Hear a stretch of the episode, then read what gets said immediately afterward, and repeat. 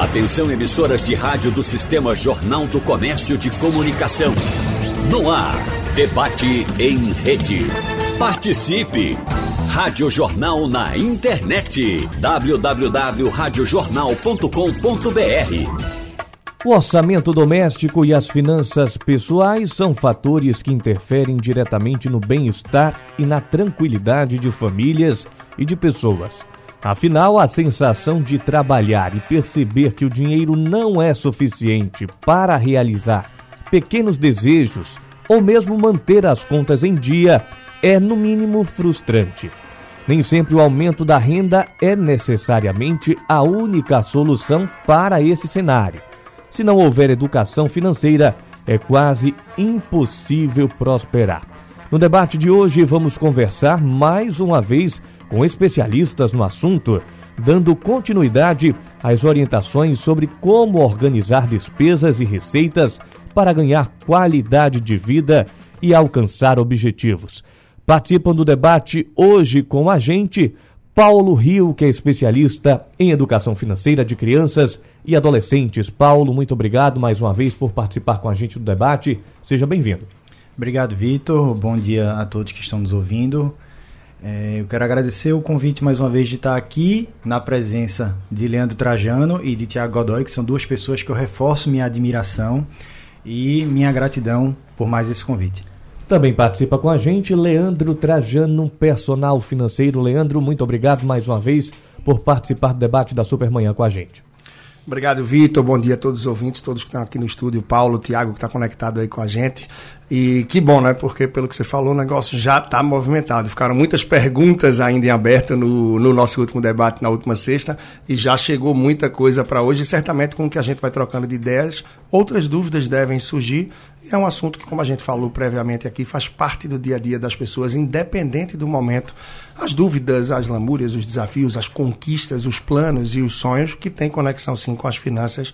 E isso a gente está sempre aí na luta para poder contribuir. Exatamente. A gente está dando continuidade ao debate da semana passada, que rendeu bastante, muitas perguntas chegaram, a gente fez a promessa ao vivo e a gente está cumprindo a nossa promessa aqui hoje de novo, trazendo vocês para tirar as dúvidas dos nossos ouvintes. Também participa com a gente Tiago Godoy, hoje à distância, participando via internet conosco, Tiago, que é educador financeiro e palestrante, conhecido como Papai Financeiro. Seja bem-vindo mais uma vez, Tiago.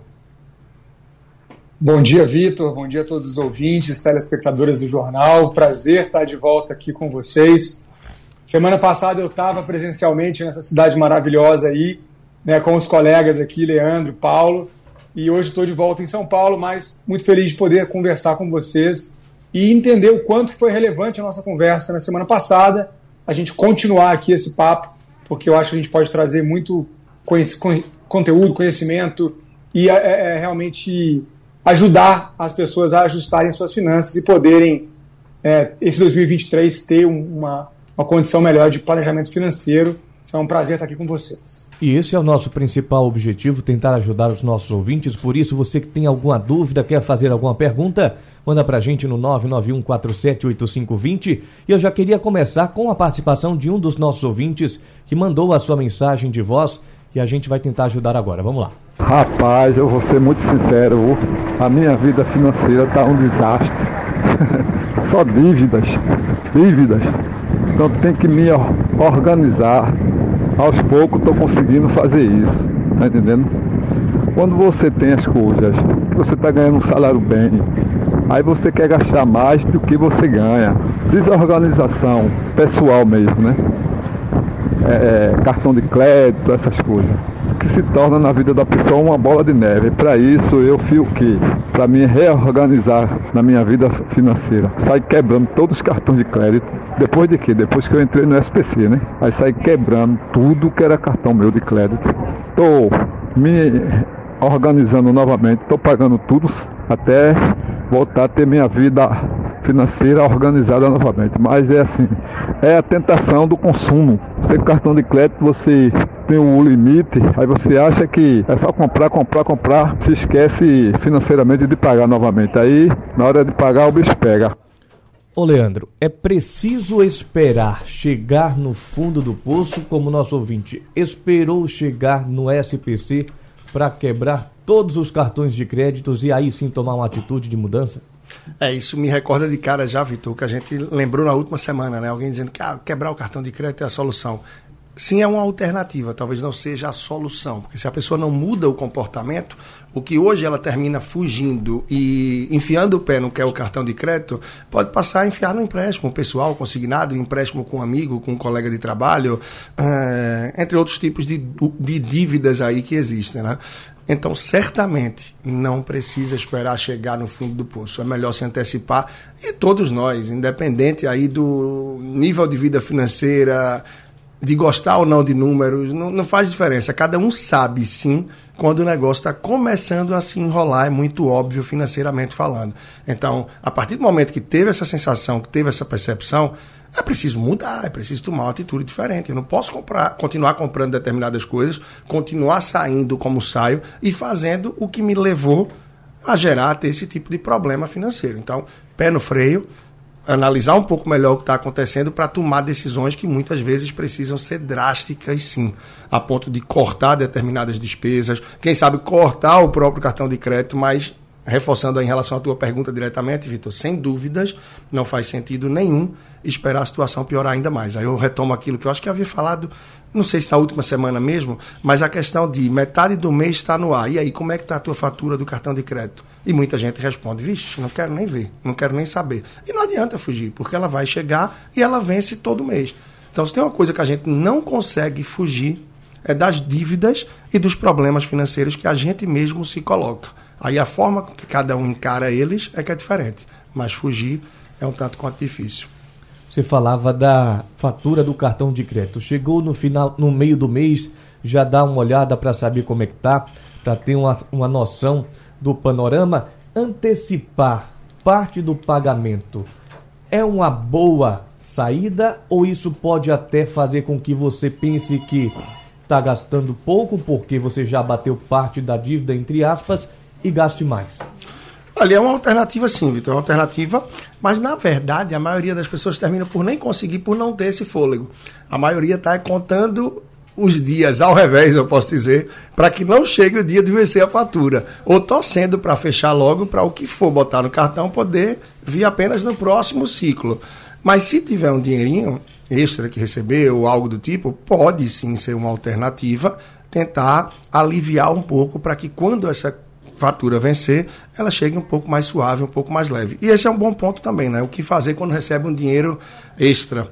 É até eu estou dando spoiler e até sobre isso que eu escrevi para a coluna do JC desse fim de semana. Então, uma alternativa você já trouxe. É, mas normalmente a prioridade vai muito para o lado de quitar dívidas de quem tem, é um assunto bem interessante também. Combinado. O Henrique Correia, de Maranguape 2, pergunta, Paulo, como organizar as finanças pessoais em tempos de inflação em alta. E ele emenda aqui como planejar finanças com um salário baixo. Algo que a gente já vem respondendo desde semana passada, mas que sabemos que é a realidade de boa parte da nossa população. Sim, sim. A gente falou sobre isso semana passada e é, o que foi comentado na ocasião é que nessas hipóteses em que a inflação está alta é onde a gente vai precisar é, buscar alternativas para consumir de maneira mais inteligente, fazer mais procuras ou mais, mais buscas sobre preço, é, procurar consumir, se você usava determinada marca, você baixar um pouco, usar uma marca um pouco mais barata, para isso poder ir é, se ajustando no seu orçamento. O que não pode deixar de haver é o planejamento e o consumo consciente, de que se você vai no mercado é muito recomendado que você faça uma lista prévia do que você realmente precisa.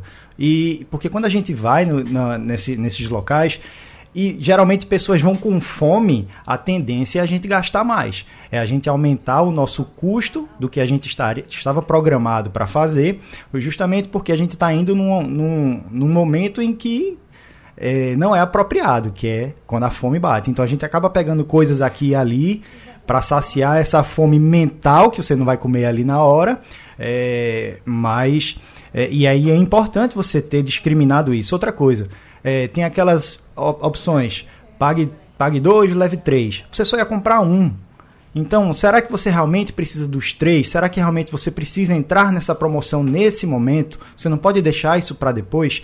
Então, esse é um, é um assunto, é, um, é uma coisa que acontece no nosso cotidiano e a gente não percebe. E a gente vai programado para gastar X, acaba gastando 2X por nada, assim, por, por não se planejar nesse sentido. E contribuição rápida aí, tá, Vitor? É super interessante essas questões da dinâmica do supermercado, porque uma coisa que a gente percebe muito é que cada vez mais se tem menos cestinhas no supermercado, menos cesta para a pessoa levar. A depender do supermercado, o carrinho é menor por causa da dinâmica dele. Mas é uma forma até da gente refletir. Peraí, eu estou descendo no supermercado só para comprar é, um macarrão, um, um litro de leite ou uma coisa específica. Então não pega carrinho, não pega cestinha, vai na mão. Porque com, com o carrinho é mais propenso, você fica a botar mais itens, a passear no supermercado, porque fica mais cômodo, não carrega peso. Você vai pegar 5, 6, 8, 10 itens, cabe no cestinha, leva a cestinha, porque já já ela vai estar tá incomodando, você vai agir para sair mais rápido do supermercado. E se você não leva nem o carrinho, nem a cestinha e vai na mão, você não vai ter espaço físico para levar mais coisa. Então parece algo meio, poxa, é mesmo, faz sentido. São algumas decisões, algumas escolhas que a gente tem que fazer, porque tudo ao nosso redor vai estar sempre dizendo: gaste, compre, é o último, pague dois, leve três. Você pode comprar um pouco mais, a vista tem desconto, pode parcelar em 24. Dificilmente vão dizer: procura o suficiente. Leva só o mínimo, que as contas já estão bem apertadas. Então a gente tem que tomar algumas decisões que podem influenciar. Tiago, colocando você na nossa conversa, é, a Vera Lúcia do Buriti, na Macaxeira, diz que quer participar do debate e agora ela quer falar sobre investimento. Ela pergunta como investir em renda fixa. Ela diz que tem aí 500 reais à disposição e queria fazer algum tipo de investimento. Como ajudar a Vera Lúcia é, da Macaxeira? Legal, muito bom. Parabéns, Vera Lúcia, pelo interesse em começar a investir. E é, a gente começa mesmo é fazendo justamente isso, né? Primeiro investimento, depois vai no segundo e cria a recorrência, tendo o hábito de poupar e investir todos os meses. É, ela já, inclusive, já sabe para onde ela tem que direcionar o dinheiro dela, né? Que é para renda fixa, que é justamente quando a gente começa, a gente vai formar essa reserva aí para imprevistos, né? A gente fala reserva de emergência, colchão de segurança. Eu chamo de reserva da paz, porque quando você tem um dinheiro ali reservado para algum imprevisto, você está deixando de ter outros problemas muito maiores se acontecer algum imprevisto, né? Você não precisa pegar um empréstimo, não vai precisar de se desfazer de alguma coisa, ter alguma mudança mais drástica na sua vida, você tem uma reserva que vai garantir a sua paz quando acontecer algum imprevisto, e os imprevistos acontecem, a gente sabe disso, né? Então, para começar, né, e todo mundo né, que tem interesse em começar, para montar essa reserva de emergência, não tem muito segredo, não tem nada de sofisticado, na verdade. Ou você, você precisa de um dinheiro para é, que, que esteja disponível caso você tenha algum imprevisto, certo? Então você precisa ter liquidez no seu investimento. Liquidez é isso, é a capacidade de você ter esse dinheiro no bolso, resgatar esse dinheiro rapidamente, né? transformar esse investimento em dinheiro se você tiver algum imprevisto. Então, investimentos com liquidez vão ser o Tesouro Selic, que é um investimento, um título público, né? que você vai é, investir e receber né, juros sobre isso. Você tem ali o Tesouro Selic rendendo a taxa básica de juros, mais ou menos aí, taxa básica de juros da economia, por volta de 13, é, 13,5%, 13,75% é a taxa, vai ter algum desconto aí, mas ela rende bem, certo? Então, um Tesouro Selic e, alternativamente, um CDB com liquidez diária também é um título privado, é bem parecido, né, mas tem que olhar qual que é o banco emissor, quem que está emitindo esse investimento, e ele tem que ter liquidez diária também e tem que render esse valor aí parecido com o Tesouro Selic, que é aproximadamente a taxa básica de juros da economia. O valor de rentabilidade anual dela, no caso, está 13,75% ao mês. Então, o pessoal fica preocupando assim, em quais investimentos. Para começar, eu não complicaria muito a situação. Acho que Tesouro Selic é um CDB que vai render aí essa Selic e que vai ter uma disponibilidade para a pessoa sacar quando ela precisar, tá? Só complementando aqui um, um, né, um, um caso aí do colega que trouxe é, a questão do, do, da, do, endividamento, que eu achei interessante, uhum. é a forma como ele já conta a história, né? E os colegas aqui, o Leandro e o Paulo falaram também, eu queria fazer um complemento. Porque o, no caso do nosso ouvinte, que já trouxe a situação, a gente falou, né, chegou no fundo do poço, ele já tem uma percepção de que se endividar é ruim, né, que se endividar é algo bem prejudicial para a vida financeira dele e da família dele, de todos que estão né, fazendo parte da vida dele. Muitas pessoas, eu quero ressaltar aqui para os ouvintes que estão aqui com a gente, né, que estão acompanhando esse debate, essa conversa né, e esse conteúdo, infelizmente, muita gente normaliza a situação do endividamento. Muita gente se acostuma, e é impressionante a capacidade que a gente tem de subestimar a nossa, a nossa propensão a aceitar um problema na nossa vida. Né? Muita gente se acostumou a ficar endividado, se acostumou a ter a dívida como parte né, do seu cotidiano e acaba no, tratando isso como normal, pegar um empréstimo, ficar devendo, às vezes até para um agiota, né, algo bem mais complicado, se acostumou a pegar o consignado e isso é muito prejudicial. Então, não normalizem a dívida, ficar com o nome negativado é muito prejudicial para a sua vida financeira. Pagar juros de uma dívida é muito ruim, é uma tragédia financeira, independentemente da sua renda. Então, primeiro passo para mudar é encarar a dívida e entender que ela é muito ruim, encarar esse problema e começar a agir mesmo, tomar atitudes, como o nosso ouvinte fez aí, né, para começar a se organizar e sair disso. E depois que sair também evitar, né, evitar totalmente voltar para esse cenário, porque parece que vira uma adrenalina, né? A pessoa está tão acostumada com resolver problema que se ela tirar esse problema da vida dela, parece que tá, tem um vazio. Eu vejo isso acontecendo com várias pessoas que a gente orienta, né? Então, Dívida não é legal, nunca foi, e é importante realmente sair dela. A dívida que eu estou falando é a dívida que você paga juros, né, que você está pagando ali por, uma, por um, né, um juros altos, é diferente de um financiamento, de alguma coisa que é um investimento. Então tem que só entender que tipo de dívida que é, mas dívida é, é feita para a gente sanar, certo? Perfeito, Tiago. A gente falava aqui antes sobre alguma renda extra que a pessoa recebe, o que fazer com ela, se antecipar alguma parcela, antecipar o pagamento do cartão.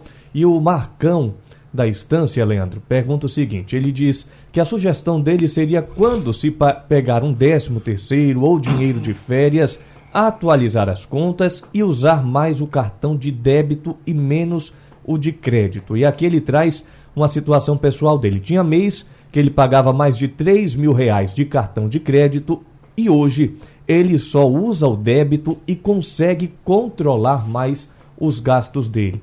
Pode ser uma boa alternativa?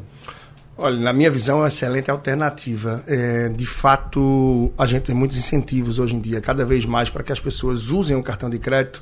Tem a alternativa do cashback, tem a questão das milhas. Eu falava esses dias com uma cliente que estava dizendo, uh, do interior de Minas, ela, e ela dizendo: Poxa, eu me sinto um peixe fora d'água, porque todo mundo falando de milhas, todo mundo tendo vantagem disso, e aparece o fenômeno que a gente vê, né, que é o FOMO, o Fear of Miss Out, né, o medo de estar de fora. E as pessoas querem estar em tudo o que acontece, querem fazer parte. Então, poxa vida, porque só eu não estou ganhando milhas. Mas não é para todo mundo. Claro que um especialista em milhas, que fabrica milhas, vai dizer que sim, é a alternativa. Mas se a pessoa faz aí como o nosso amigo Marcão, percebe que o cartão de crédito não está sendo amigo dele, eu não estou usando da melhor forma. Peraí, recebi um dinheiro, vou logo quitar esse cartão e vou passar a usar apenas o que eu tenho. No débito, no Pix ou em espécie Chega uma altura do mês que é o dia 20, por exemplo, e só está com 200 reais, com 100 reais ou com 300, eu não posso gastar mais do que isso. Vou ter que comer o que tem em casa, aproveitar a feirinha do que é, fazer um passeio mais barato. Agora, se você tem um cartão de crédito, não é o mês todo você acreditando que sim, pode pedir um delivery, que sim, pode pedir uma pizza, que pode comprar uma coisa nova, afinal o cartão está ali e se a fatura dele já estiver alta, você tem a facilidade de parcelar, acreditando que isso vai suavizar a sua vida. E na verdade vai se enrolando cada vez mais e gerando mais dívidas. Porque é preciso sim, para finalizar, ter a consciência que ao comprar no cartão de crédito, ok, você está comprando, mas não pagou. Quando você bota a senha, você está assinando uma promissória de pagamento. Você está confirmando que ali você está se comprometendo a pagar aquela dívida em uma, duas, três, dez ou vinte e quatro vezes. E aí o Marcão já está fora dessas, certamente está dormindo muito mais tranquilo do que tantos outros aí que podem estar tá nos ouvindo agora. Mais uma vez estamos falando sobre educação financeira, como te ajudar a se organizar melhor financeiramente. Muitas mensagens, muitas perguntas dos nossos ouvintes chegando no nosso WhatsApp 991478520. Vamos com mais uma participação do nosso ouvinte aqui no debate da Supermanhã. Eu queria saber o seguinte, quando chega janeiro, a gente sabe que tem muitas coisas para pagar, como IPVA, né?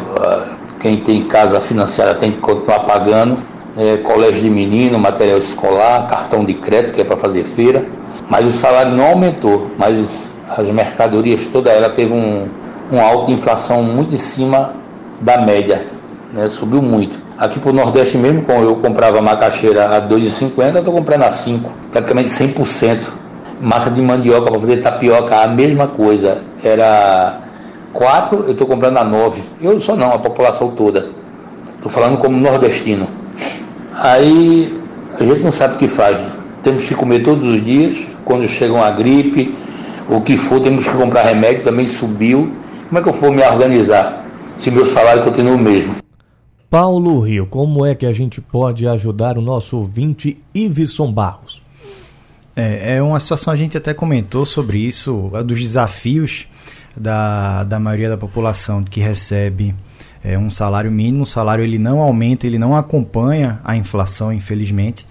E um, um dos passos que a gente pode propor é justamente rever é, a questão do consumo e essas, essas despesas que elas chegam geralmente no começo do ano, como IPTU, IPVA, material escolar. Tudo isso, é o ideal é que você tente se planejar na medida do possível o quanto antes, durante o ano anterior. Eventualmente usar o 13 terceiro também para compor essas despesas, que elas já são previsíveis. E, de certo modo, é, o que pode acontecer é a necessidade de se fazer uma renda extra para poder compor o salário. Então, é você usar de, da sua criatividade e de alguma outra habilidade que você eventualmente tenha para fazer uma renda extra e aí compor o salário para continuar é, com o consumo que, que você tem tradicionalmente ou fazer esse planejamento, usar esse dinheiro como um colchão financeiro para o ano seguinte para que componha melhor essas despesas que elas chegam geralmente no começo do ano. Leandro, Robson de Camaragibe diz que lhe acompanha aqui na Rádio Jornal que você sempre fala em economia com a possibilidade de cortar aqui e cortar ali. Me diga uma dica para ir para frente. Ele diz aqui: tenho mil reais para pagar o cartão em 10 dias. O que posso fazer para virar mil e cinquenta, mil e cem? Eu acho que um investimento tão curto, em tão curto prazo, ele não deve conseguir transformar esses mil reais em mil e cinquenta, mil e cem. Mas como ajudar aqui o Robson Dutra de Camaragibe? Só para ver se eu entendi, ele está com o dinheiro guardadinho ali para pagar o cartão. Isso. E ele quer esse cartão ele vai pagar em uns 10 dias. Exatamente. Olha, eu não, não conheço bem você, Robson, mas já agradeço que acompanha aí, não é, da sua conta, tudo que a gente tem aí do trabalho dia a dia. Mas blindar esse dinheiro pode ser muito mais importante do que pensar no que ele pode render nesse período. Afinal, não tem nada que você vai conseguir fazer ele render tanto em tão pouco tempo. Qualquer coisa que traga uma rentabilidade muito boa num prazo curto, desconfie, porque pode ser que esse dinheiro vire pó. Então, blindar, eu estou dizendo, no sentido de não deixar numa conta corrente, no sentido de não cair numa tentação de uma outra falsa necessidade ali é um desejo camuflado de uma necessidade que pode levar só 100, só 200, já já você se vê com 600, 700, e você diz que de 500 não passa e está baixando o valor. Não me parece ser o seu comportamento, mas eu reforço, blindar esse valor já pode ser bem interessante. Ou, como o próprio Vitor falou agora há pouco, se esse cartão vai vencer em 10 dias, tá a fatura, por que não você já adiantar o pagamento? Seja através do aplicativo, por telefone, pegar o código de barra, muitos cartões usam mesmo a cada mês, então essa é uma alternativa. Pegando esse gancho do que a gente tem aí, Vitor, é muito comum as pessoas terem uma conta que só vai vencer dia 10, hoje é dia 2, e a pessoa não paga logo a conta. Peraí, o dinheiro vai ficar na conta corrente? Da conta que vence dia 5, que é domingo, dia 6 é feriado aqui em Pernambuco, só vai pagar no dia 7, já está com dinheiro, já tem a conta, paga logo porque vai ficar na sua conta só aquele dinheiro que já é seu de fato. E não você estando com alguns valores ali pendurados e que não são seus ainda. Então, duas alternativas, é, Robson, não é isso? A primeira, acho que é blindar esse valor para não cair em nenhuma tentação. E a outra, que eu acho mais lógico, já avançar e antecipar esse pagamento aí para poder partir para a próxima. Tiago, a nossa ouvinte aqui que não se identificou fala o seguinte: Eu e meu marido vendemos um carro que estava parado para quitar o que compramos para ele trabalhar fazendo corrida de aplicativo. Quitamos o carro. Não entendemos de investimento. Às vezes me pergunto se fizemos o certo. Poderíamos estar com esse dinheiro em conta? É a pergunta da nossa ouvinte. Excelente pergunta. Uma dívida, ela sempre vai ser mais cara do que um rendimento de investimento. Para a gente generalizando. Né? É claro que existem taxas de juros diferentes, existem rentabilidades diferentes de investimento.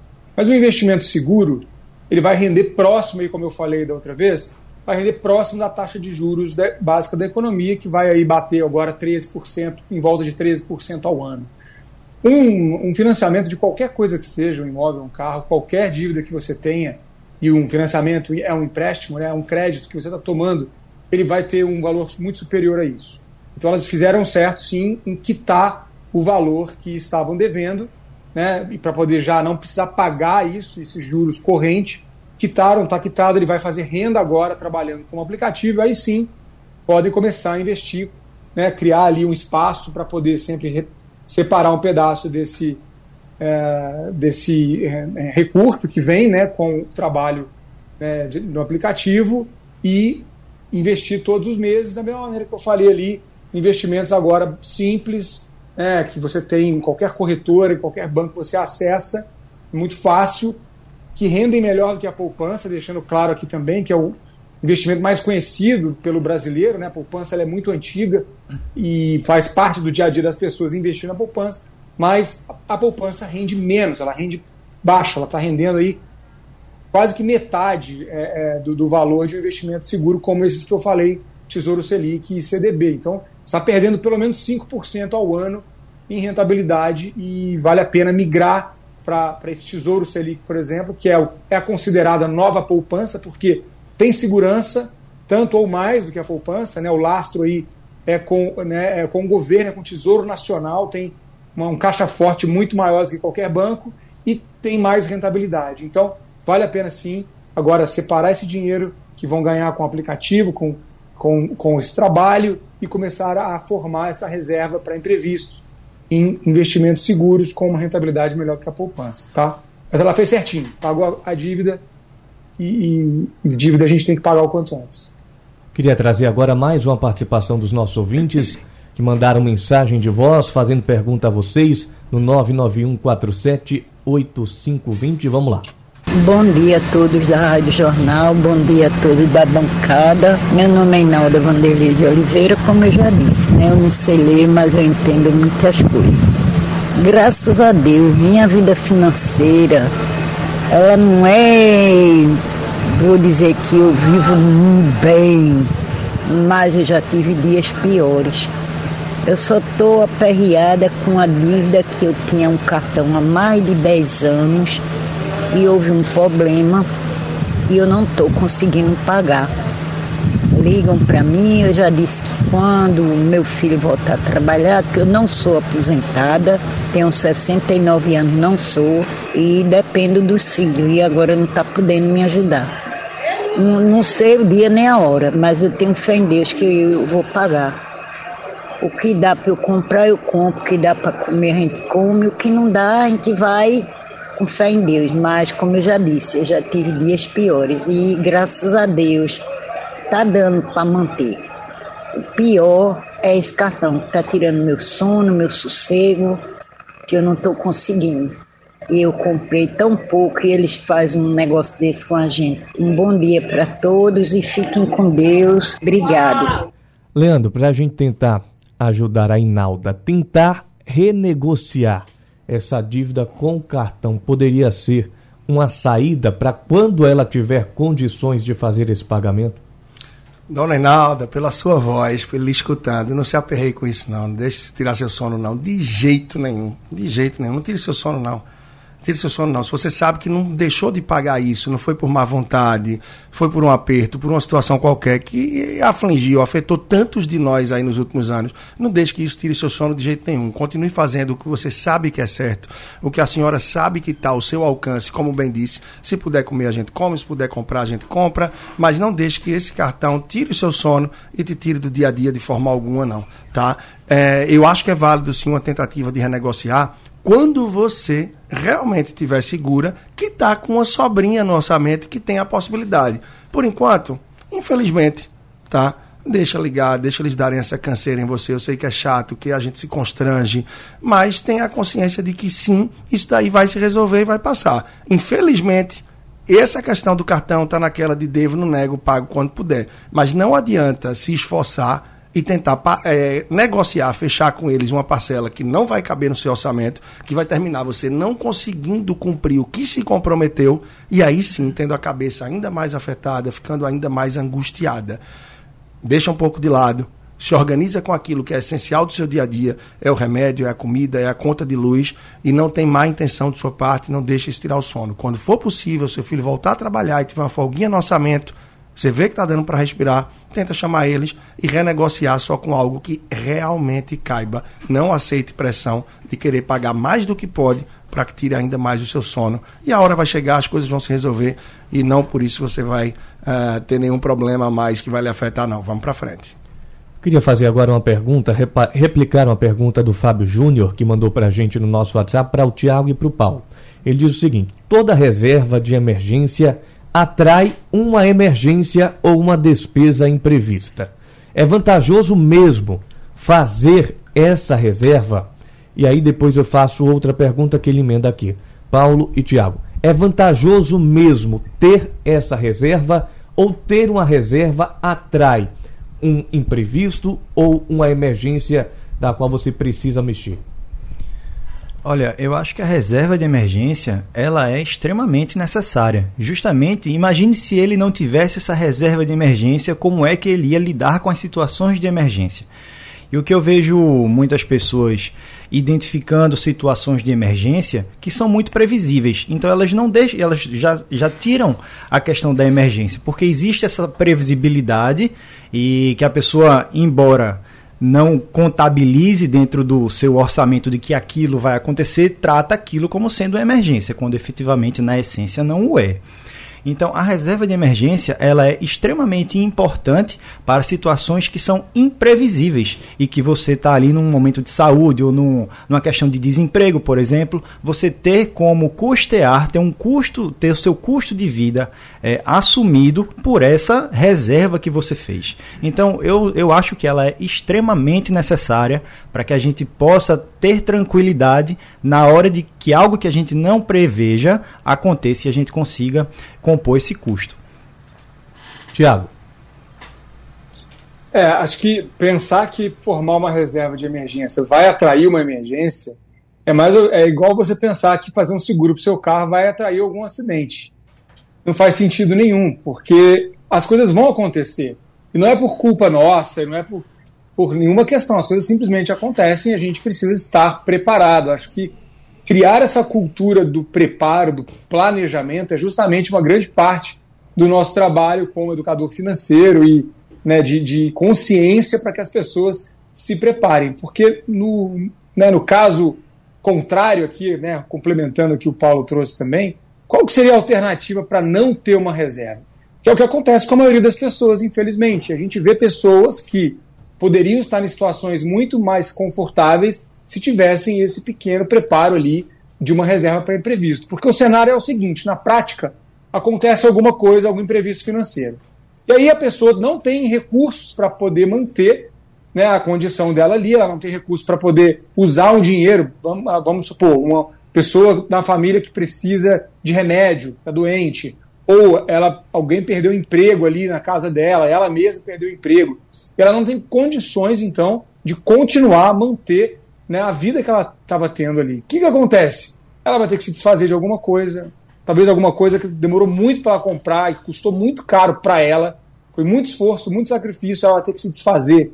E normalmente vai se desfazer muito mais barato do que vale, porque na emergência, no desespero, a gente acaba vendendo mal as coisas, né? Ela vai pedir dinheiro emprestado, que acontece muito também. Quando você pede dinheiro emprestado, você vai pagar juros e vai pagar uns juros que pode complicar a vida da pessoa, e a gente vê aí, né, infelizmente, pessoas que pegam um empréstimo pequeno, às vezes para um imprevisto pequeno, e vai ficar enrolando essa dívida porque não tem como pagar, vira uma, uma bola de neve, vira uma dívida gigantesca, a pessoa se complica e fica presa àquele, àquela questão, né, como a nossa ouvinte falou ali, infelizmente, fica, você tem até insônia, né? Perde até o sono, porque a gente fica preocupado, né? É ruim, é uma situação constrangedora, como o Leandro bem trouxe, e a gente tem que evitar isso. Então, gente, o preparo das finanças, a gente entender que os imprevistos acontecem, a gente ter uma reservinha separada é um seguro para o nosso bem-estar, para a nossa vida e para a vida da nossa família, não importa qual seja a sua renda. Tem que ter esse hábito de pegar um pouquinho, fazer uma renda extra. Eu conheço gente que, por exemplo, vive com um salário e todo o extra que faz ali no final de semana, pelo WhatsApp vendendo coisas, independentemente do, aplicativo, fazendo, dirigindo pelo aplicativo, toda a renda extra a pessoa reserva para os dias ruins. A gente fala isso, né? Às vezes a gente não se prepara e os dias de chuva vão acontecer. Aquela história da cigarra e da formiga. Lembra aquela, aquela história que a gente escuta quando é criança? Que a cigarra ela ficou lá né, é, cantando, can, cantando o verão inteiro enquanto a formiga trabalhava. Chegou no inverno, né, o frio chegou e a cigarra não tinha alimento, não tinha onde ficar. A formiga tinha feito o trabalho se preparado. A gente tem que atuar um pouco como a formiga também. Né? trabalhar um pouquinho, fazer aquele trabalho de formiguinha para, aparecendo algum imprevisto, a gente estar tá protegido e não vai ter problemas maiores. Então, meu amigo, olhe para isso com carinho e comece a se preparar um pouquinho, porque isso vai ser realmente algo que você vai agradecer aqui, é, a nossa, o nosso papo aqui hoje, por ter começado a, a se preocupar com isso, tá? Trazendo a participação do nosso ouvinte que pergunta, participa conosco, tira suas dúvidas no 991478520. Bom dia, Rádio Jornal. Meu nome é Adriana, moro no Alto José Bonifácio. Eu sou diarista e por semana eu tiro na faixa de uns 540, 550 reais. E aí tem aquela coisa assim, eu tenho guardado assim por quinzena, 100 reais, 50, já botei 200 na poupança. Eu gostaria de saber o seguinte, a poupança é o melhor investimento? Obrigada e adoro o programa, viu? Tá aí a, a pergunta da Adriana Leandro, que diz que é diarista, tem um rendimento semanal de 540, 550 reais e que já faz alguma reserva desse valor.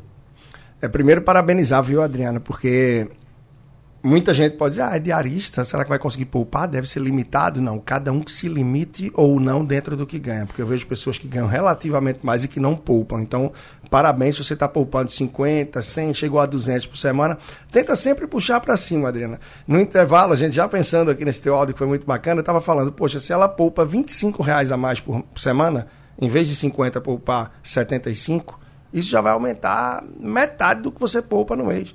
Então é muito significativo. Tenta puxar um pouquinho para cima que vai valer. Mas indireto a tua pergunta, que bacana também ver tua preocupação em relação à poupança, que talvez não seja e não é a melhor alternativa. Então o que é que você pode fazer de mais simples? De repente, nem que seja o primeiro passo inicialmente, uma conta no banco digital. Então, a gente tem várias alternativas aí, alguns que na própria conta, você de repente abrindo essa conta no banco digital, pode deixar só para poupar tá? Aí seja no Nubank, seja um Banco Inter, seja um C6, não é propaganda, é alternativa para facilitar a sua vida. E você pode procurar um CDB com liquidez diária. Então, um CDB que tenha 100% de CDI, que você pode tirar a qualquer momento, um Tesouro Selic, porque isso já vai te dar aí uh, mais do que o dobro da poupança ou por volta disso no líquido. Então, tem alternativas melhores sim, CDB com liquidez diária, 100% CDI, tá? E também o Tesouro Selic ou a própria caixinha do Nubank, algo do tipo. E para facilitar mais para você, claro, não é nem para divulgar aqui, tá? Mas sempre vale. Qualquer dúvida, porque é muito detalhezinho, vai lá no personal financeiro no Instagram, se identifica, Adriana. Se identifica. Olha, fui eu que falei, eu não peguei direitinho o que é que você falou e eu vou te atender com todo carinho aí, porque é louvável. Mais uma vez, parabéns pelo teu esforço. Sem dúvida, muitas conquistas virão. Ô Paulo, trazendo a pergunta da Adriana, eu queria lembrar do exemplo que você deu semana passada, que você fez com a sua funcionária em casa e dizer que dentro de cada realidade é possível sim tentar dar esse primeiro passo.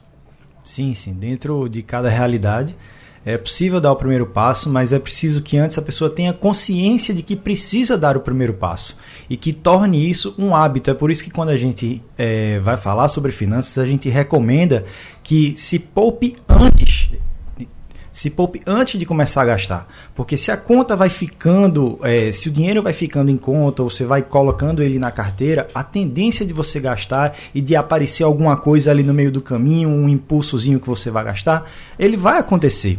Quando você pega esse dinheiro, que foi justamente o que eu fiz com ela, e tira da sua vista, você esquece ele e você acomoda a sua situação financeira, o seu consumo do cotidiano dentro do que está disponível para você. Quando você não olha aquela parte que você já poupou, aquilo vai ficando e vai se tornando hábito. Então é importante sim é, ter essa consciência de que é preciso se planejar para consumir, de evitar o consumo por impulso e, dentro de cada realidade, poupar sempre uma parte assim que recebe e não depois que, que, que paga todas as contas. Queria trazer agora a participação de mais um ouvinte para o Tiago nos ajudar a ajudá-lo. Vamos lá. Bom dia a todos os debatedores. Aqui é de Leusa Maria dos Santos, de Cavaleiros Sabotão dos Guararapes. É difícil organizar a nossa vida financeira neste momento, viu? Porque com a inflação desce uma caristia imensa e para os assalariados é muito difícil. É impossível praticamente. Diga aí como é que se faz para se organizar, porque não é fácil não, viu? Está muito difícil.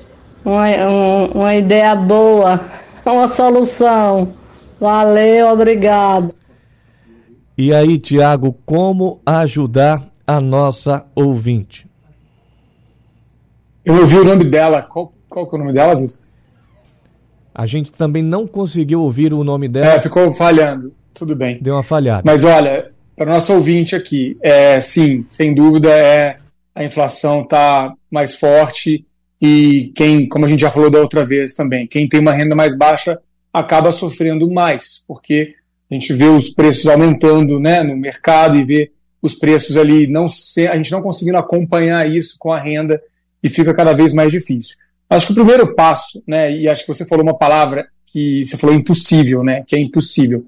Eu queria dizer para você que não é impossível, tá? Eu sei que é difícil. Eu contei da outra história aqui é, no dia que eu estava com vocês na semana passada, que eu participei de um projeto para mulheres de baixa renda do Bolsa Família em 2015, 16, 17. Foram quase quatro anos de projeto, três anos e meio de projeto. E a gente fez ali um processo de educação com essas mulheres e a primeira coisa que a gente viu que funcionou muito bem foi a gente mostrar essa possibilidade, é a gente mo mostrar que elas, com um pouco de organização, elas pudessem é, sonhar em ter uma vida melhor a partir dali. E como é que a gente fez? A gente separou em pequenos cofrinhos o dinheiro delas. Né? Então, ela começou a olhar como que ela estava gastando dinheiro, para onde estava indo o dinheiro. Sabe quando você abre o armário, tira as roupas e coloca as roupas em cima da cama para ver né, como é que você vai organizar suas roupas, se você vai né, é, doar alguma coisa, que é sempre importante a gente ver né, o que a gente está fazendo com as coisas. Então o dinheiro é a mesma coisa. Faz esse raio-x, sabe? Igual vai no médico, faz um raio-x. Você olhar para a sua situação financeira, por mais desesperador que pareça, por mais difícil que pareça, começar a olhar assim esses pequenos valores. A gente viu nesse projeto isso acontecendo. A pessoa começou a pegar e separar pequenos valores para ir ao mercado, para o dia a dia, né? para ir na padaria comprar pão, para poder comprar as coisas e separar isso, colocar ali como valores fechados. Então, eu vou no mercado, não vou gastar mais do que 40 reais, mais do que 50 reais. E aí você começa a travar um pouco isso, e isso te ajuda a enxergar esses valores que você está gastando, anotando tudo, sabe, nosso ouvinte aí? Anotando tudo, todos os centavos que você está gastando, porque nesse começo, principalmente quando você está com a renda limitada, você tem essa clareza e somando tudo do dia a dia. E aí você começa a entender aonde pode ter algum espaço para você poupar. A inflação aumenta, mas a gente também consegue ir né, tendo esses hábitos de ir na feira, por exemplo, sempre na feira num, num horário melhor conseguir negociar um valor mais baixo, né, conseguir como eu falei, travar os valores e você começar a enxergar onde tem espaço para você poupar um pouquinho, certo? Sempre tem também a coisa da renda extra que a gente falou aqui, né? Das outras vezes está falando sempre. Será que tem espaço para fazer uma renda extra? Será que tem alguma coisa que você possa vender que você não está usando mais? Acho que criar isso no nosso dia a dia também ajuda a poder ter essa folguinha, essa folguinha de renda para você conseguir poupar um pouquinho. Se for 10 reais, já é um, alguma coisa que você está fazendo. E aí você começa a pensar que não é impossível. É possível sim, no começo é mais difícil, mas é possível sim você se organizar com, esse, com essa renda e tendo esse pequeno hábito de poupar um pouquinho é, todos os meses, que sejam 10 reais, 20 reais, e você, é, a partir daí, tem mais confiança para conseguir poupar nos próximos meses, tá? Mas não, não é impossível. Não, não fale essa palavra porque você está criando dentro de você essa visão que é impossível. E aí eu te falo que eu vi, né, não é a minha realidade né, de, de salário mínimo, mas eu vi muitas mulheres que estavam vivendo com uma renda muito baixa e conseguiram sim acreditar que poderiam poupar. E aí, por exemplo, teve uma, para contar uma história, uma das histórias que a gente viu. Uma delas, o sonho dela era comprar uma máquina de costura para poder costurar para as amigas, para as pessoas do bairro ali, que ela sabia que ela costurava bem, ela gostava de fazer isso. Ela comprou, depois de alguns meses, ela conseguiu se organizar e comprou uma máquina de costura usada para ela e começou a costurar dentro da comunidade para as pessoas que estavam ali, remendava uma roupa, costurava uma roupa nova para as pessoas, começou a vender essas roupas e funcionou muito bem para ela. Então veja às vezes algo que você faz, que você gosta de fazer, que possa te dar uma renda extra né, fazer um salgadinho, fazer alguma coisa que possa ser algo que vai dar uma renda extra. Então, vai, vai, vai com essa cabeça que, que as coisas vão melhorando aos poucos. Perfeito, Tiago. Você respondeu a pergunta da Edileuza. Infelizmente, o nosso tempo chegou ao fim, mas já no, me despedindo de vocês, eu queria que vocês bem rapidamente pudessem dizer onde os nossos ouvintes podem encontrar vocês nas redes sociais. Já agradecendo a você pela sua participação, Paulo Rio, especialista em educação financeira de crianças e adolescentes. Muito obrigado, até a próxima. Muito obrigado, Vitor. Muito obrigado aos ouvintes que mandaram as perguntas. É, espero que a gente tenha contribuído de alguma forma para ajudar vocês. E eu tô é, no Instagram, eu.paulorio, tá? E lá eu compartilho minhas experiências com meu filho e aí, como é que eu trato a educação financeira dele desde cedo, desde criança. Leandro Trajano, muito obrigado por sua participação mais uma vez aqui com a gente. E o Instagram, onde as pessoas podem te encontrar. Tá no site leandrotrajano.com, leandrotrajano.com é o meu site e o Instagram Personal Financeiro. Personal Financeiro no Instagram. Obrigado, um grande abraço, até a próxima. Abraço, Leandro. Tiago Godoy, muito obrigado por sua participação. E onde é que os nossos ouvintes podem encontrar você nas redes sociais? Eu que agradeço novamente pelo convite, Vitor e todos do jornal, e também agradecendo a participação de todos, as perguntas. Espero que a gente tenha conseguido responder. A gente está aí para fazer mais é, e falar desse assunto. Né? E, bom, para quem quiser se conectar comigo nas redes sociais é o, o, o Instagram, arroba Papai Financeiro. Pode mandar mensagem para mim lá, pergunta, dúvida. Estou à disposição também para a gente conversar. Muito obrigado pela companhia, forte abraço e até a próxima. Sugestão ou comentário sobre o programa que você acaba de ouvir, envie para o nosso WhatsApp 99147 8520.